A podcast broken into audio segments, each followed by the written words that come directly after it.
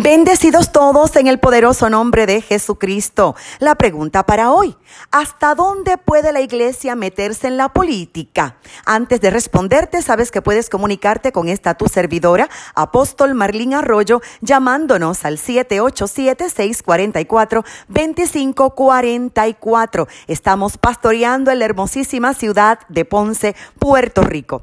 La iglesia jamás debe involucrarse en la politiquería, pero sí debe involucrarse en la política.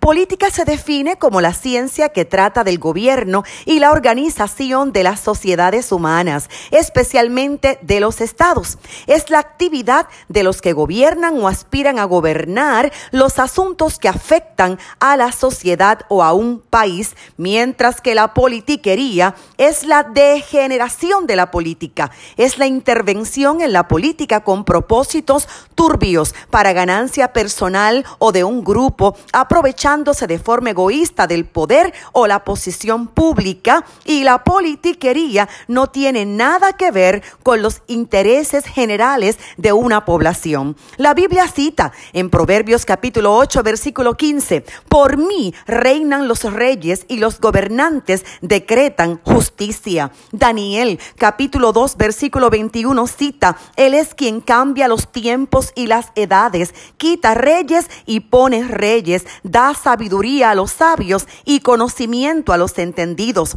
La Biblia habla de que Dios castiga a los gobernantes que son corruptos. Cita Miqueas capítulo 3 versos 2 al 4. Ustedes odian el bien y aman el mal. A mi pueblo le arrancan la piel del cuerpo y la carne de los huesos. Ustedes se devoran a mi pueblo, le arrancan la piel, le rompen los huesos, lo descuartizan como carne para la olla, como carne para el horno. Ya le pedirán auxilio al Señor, pero Él no les responderá, esconderá de ellos su rostro porque hicieron lo malo. También Dios se involucra cuando los gobernantes son injustos con las leyes. Cita Isaías capítulo 10 versículo 1. Hay de los que establecen leyes injustas y determinando prescriben tiranía para apartar del juicio a los pobres y para quitar el derecho a los afligidos de mi pueblo, para despojar a las viudas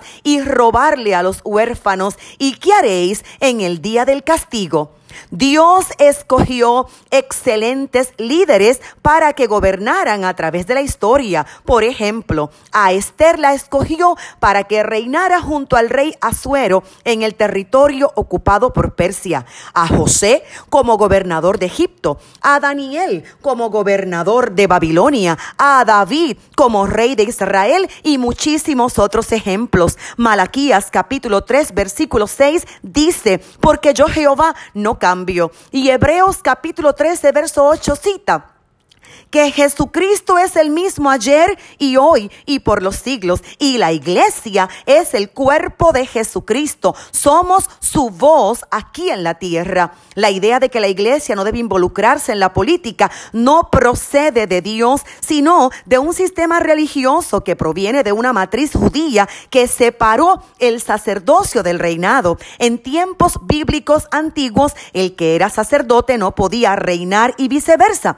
Pero en Jesucristo esto cambió y ahora podemos ser ambas cosas, sacerdotes y reyes. También esta idea proviene de una interpretación incorrecta de la relación de iglesia y el Estado. El juez del Tribunal Supremo, Eric Koltov, recientemente expuso de forma magistral la interpretación correcta y yo invito a la iglesia a seguir su trayectoria y mensajes referentes a este tema. La iglesia de Jesucristo como cuerpo tiene la responsabilidad responsabilidad de preparar hombres y mujeres como Mardoqueo, mentores y consejeros sabios para los gobernantes como Esther, y asimismo preparar hombres y mujeres con fe y valores cristianos que puedan legislar con integridad. Mis próximas palabras las he enseñado en múltiples ocasiones y es que el escudo de Puerto Rico es cristiano, tiene al Cordero que representa a Jesús y entre sus patas la bandera cristiana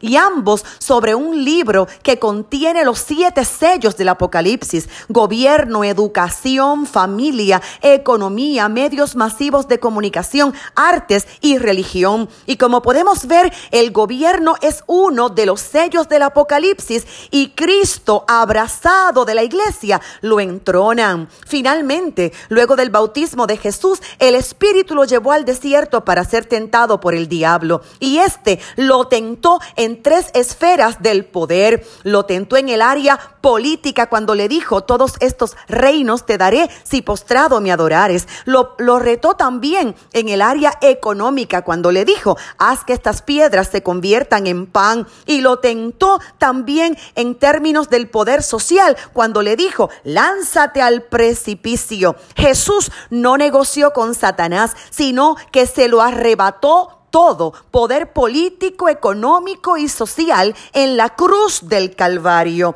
Que se levante la iglesia poderosa y gloriosa para este tiempo. Amén.